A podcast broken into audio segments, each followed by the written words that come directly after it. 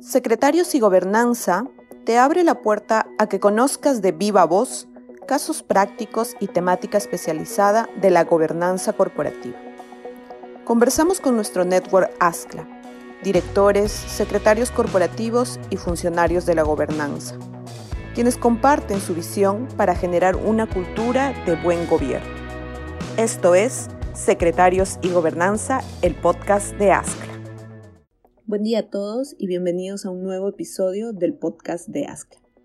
En esta oportunidad continuaremos con una conversación muy interesante con Andrea Pradilla, directora del GRI, quien anteriormente nos dio un contexto conceptual y práctico sobre los reportes de sostenibilidad. Si aún no escuchaste esta conversación, te sugerimos ir al podcast Entendiendo los reportes de sostenibilidad. Para iniciar esta segunda parte de la conversación, Andrea, ¿nos podrías comentar cómo está América Latina en temas de presentar reportes de sostenibilidad? ¿Hemos estado avanzando o estamos estancados? Ustedes que ya manejan mejor estos temas, ¿qué nos puedes comentar al respecto?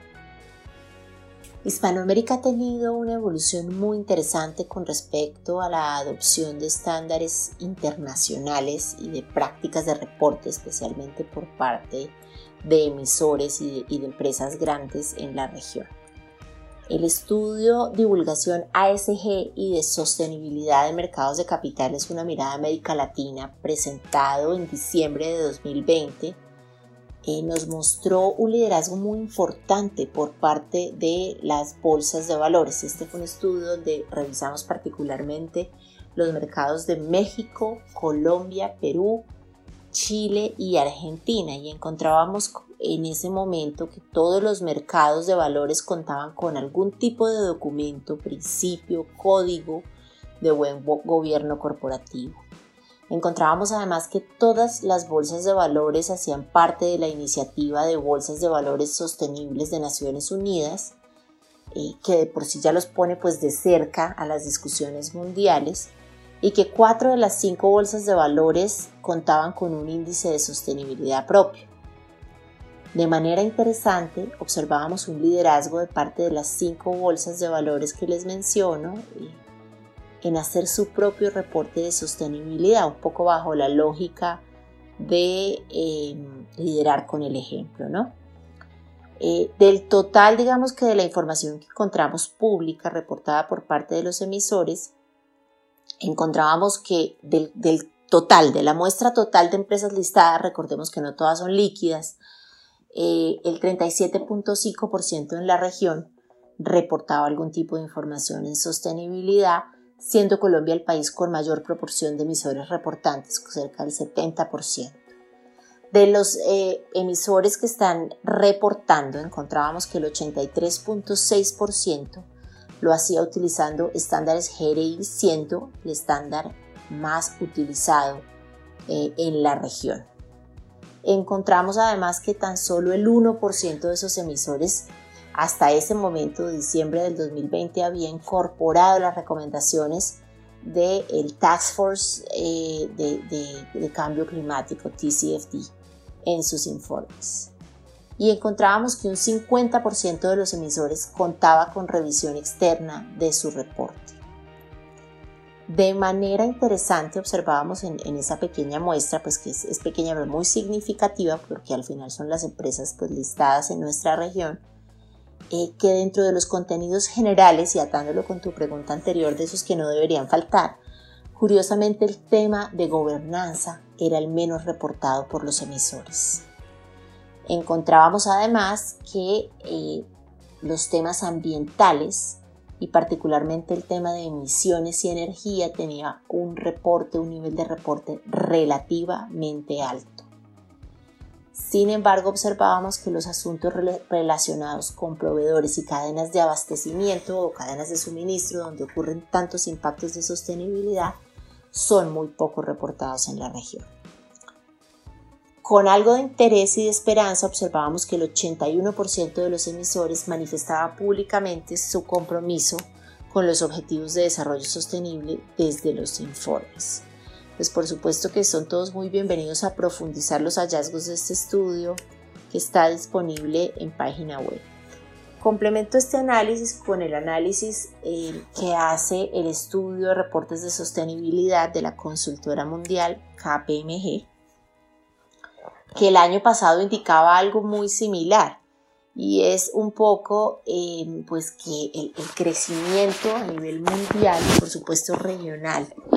y, y, este estudio ya analiza son las 100 empresas más grandes listadas o no listadas en cada uno de los países objetivos, incluyendo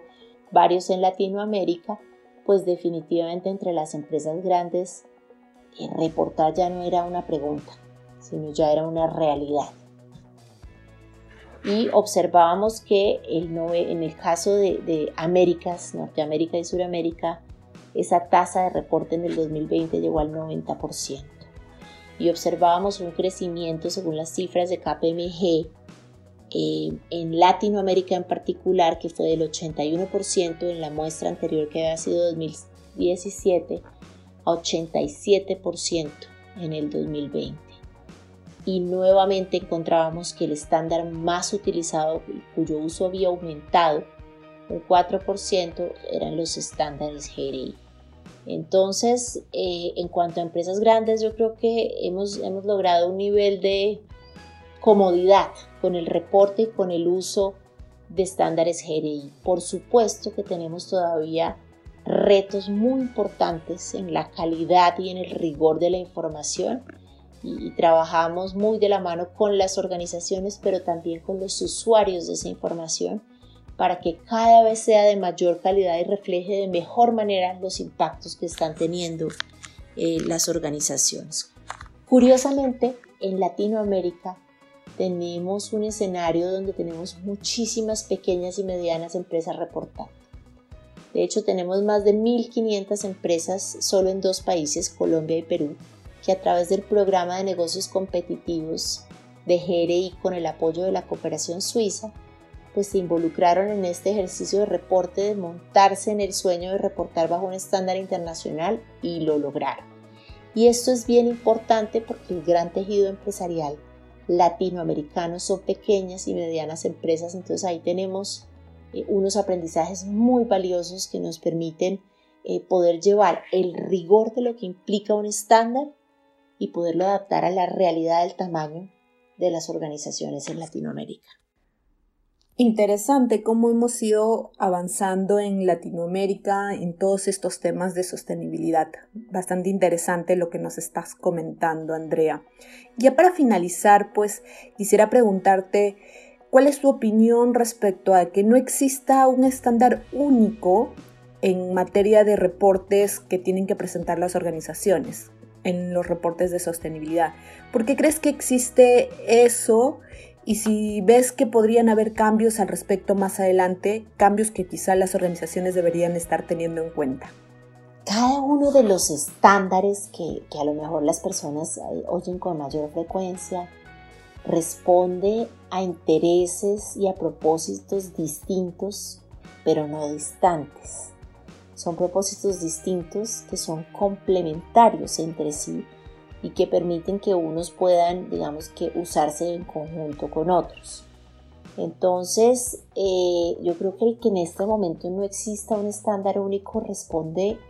un poco, creería yo, a, que el tema es todavía relativamente nuevo si lo comparamos con información financiera.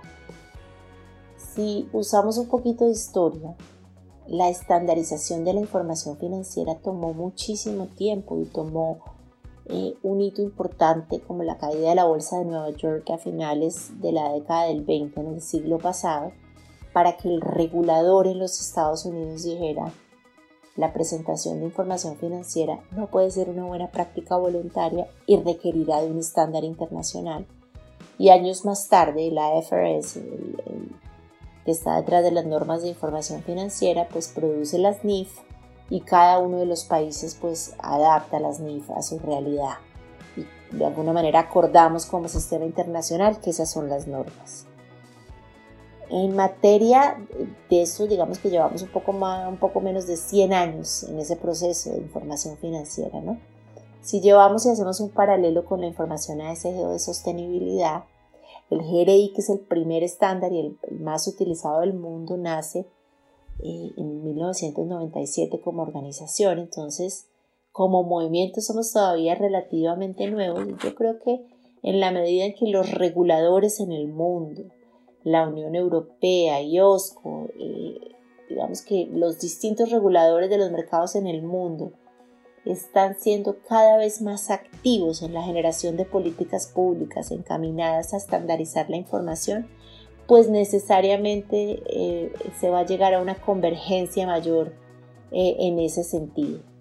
Hay un reto muy grande que tiene esta información que es muy complejo a veces de entender para los que quisieran que hubiera un único estándar o una única medición. Y es que los temas son muy distintos. Cuando uno empieza a profundizar en los temas ambientales se encuentra una realidad que requiere unas métricas muy distintas de las métricas que se requieren en los temas sociales o en los temas económicos porque la diversidad de cada uno de los componentes del desarrollo sostenible hace que muchas veces esa información tenga que ser de carácter cualitativo y no cuantitativo. Que si habrá en algún momento un estándar único o no, pues yo creo que eso dependerá de la evolución y de la práctica. Yo creo que en este momento el estado actual de las cosas sí hace que haya un único estándar que piense en el enfoque multiactor y que piense en los grupos de interés y que piense en el impacto de la organización en el desarrollo sostenible y son los estándares GRI. Y de eso digamos que no hay duda, ese es nuestro, nuestro gran diferenciado. Sin embargo, somos usados en complemento, si se quiere, con otros eh, marcos y estándares, como es el caso de los estándares de SASB o el marco de reportes integrados o el marco del CDSB, que lo que buscan es ayudarle a la organización de alguna manera a identificar esos riesgos y esas oportunidades que están asociados a, ese reporte financiero y que están relacionados con los temas de sostenibilidad. Cuando uno habla con empresas que han hecho el ejercicio de utilizar distintos marcos y distintos estándares, uno puede oír de primera voz que realmente se complementan y que en la práctica, y lo van a encontrar ustedes mucho, normalmente la organización arranca su proceso haciendo uso de estándares GRI, complementa con el subset de, indicadores y de temas que son importantes vía SASB o vía su estándar sectorial y en algunos casos hace uso del marco de reportes integrados y con mayor frecuencia pues de TCFD. Eh, entonces, eh, yo creo que la multiplicidad de estándares en este momento, pues repito, responde al momento histórico, responde a la diversidad de los temas y responde a los propósitos de cada uno de los, de los estándares. ¿En qué momento habrá un único estándar? Pues el tiempo lo dirá, pero yo creo que las intervenciones y digamos que los anuncios que ha hecho la FRS en materia de la parte financiera, pues necesariamente llevarán a algunos lados eh, a, tener discusiones sobre, sobre unificación, lo mismo la Unión Europea, lo mismo IOSCO, pues eh, lo mismo el Security Exchange Commission en los Estados Unidos. Habiendo dicho esto, hasta la fecha pues ninguno ha anunciado eh, que esté trabajando realmente en la creación de estándares de sostenibilidad, es decir, que esté pensando en, generar estándares eh, para que la empresa pueda identificar sus impactos en el desarrollo sostenible. Entonces, en esa medida, pues seguirá siendo los estándares GRI el estándar para complementar esa información financiera yo, quisiera dejar a las personas que nos oyen con un mensaje bien importante y es que eh, no podemos únicamente, y, el tema ese que está muy de moda, es muy interesante, que la discusión con la comunidad de inversión y el mercado de capitales, pero no podemos perder de vista qué fue lo que nos trajo aquí. ¿Por qué fue que necesitamos llegar a pedirle a las empresas y las empresas mismas quisieron empezar a dar cuenta de cuáles eran esos impactos ambientales, sociales y económicos en el desarrollo sostenible? y es porque tenemos unos escenarios muy dramáticos de cambio climático, muy complejos de biodiversidad y ni se diga de inequidad social, que hacen que sea fundamental que la empresa pueda dar cuenta de sus impactos externos y que al mismo tiempo la empresa tenga que empezar a pensar cómo ese contexto más amplio le va a impedir o le va a potenciar su existencia en 5, 10, 15, 20, 30 años. Entonces, eh, que no perdamos de vista el por qué se necesita la información. Y la información se necesita porque necesitamos que las organizaciones puedan visibilizar su contribución al desarrollo sostenible y comprometerse con él y que al mismo tiempo entiendan que ese contexto de desarrollo sostenible necesariamente eh, las puede hacer más o menos competitivas. Entonces creo que con eso en mente la discusión de uno o muchos estándares pasa a un segundo plano y lo que somos los estándares y los marcos son, somos medios y catalizadores para tener empresas más competitivas, mercados con mejor información y definitivamente una región y un contexto mucho más sostenible. Gracias Andrea por habernos acompañado hoy. Interesante todo lo que nos comentaste sobre un tema muy vigente actualmente, la sostenibilidad. A todos los que nos escuchan, los invitamos a explorar los otros episodios de este podcast y nos pueden seguir en LinkedIn y en YouTube donde nos encuentran como Ascla. Los esperamos en un próximo episodio del podcast de Ascla.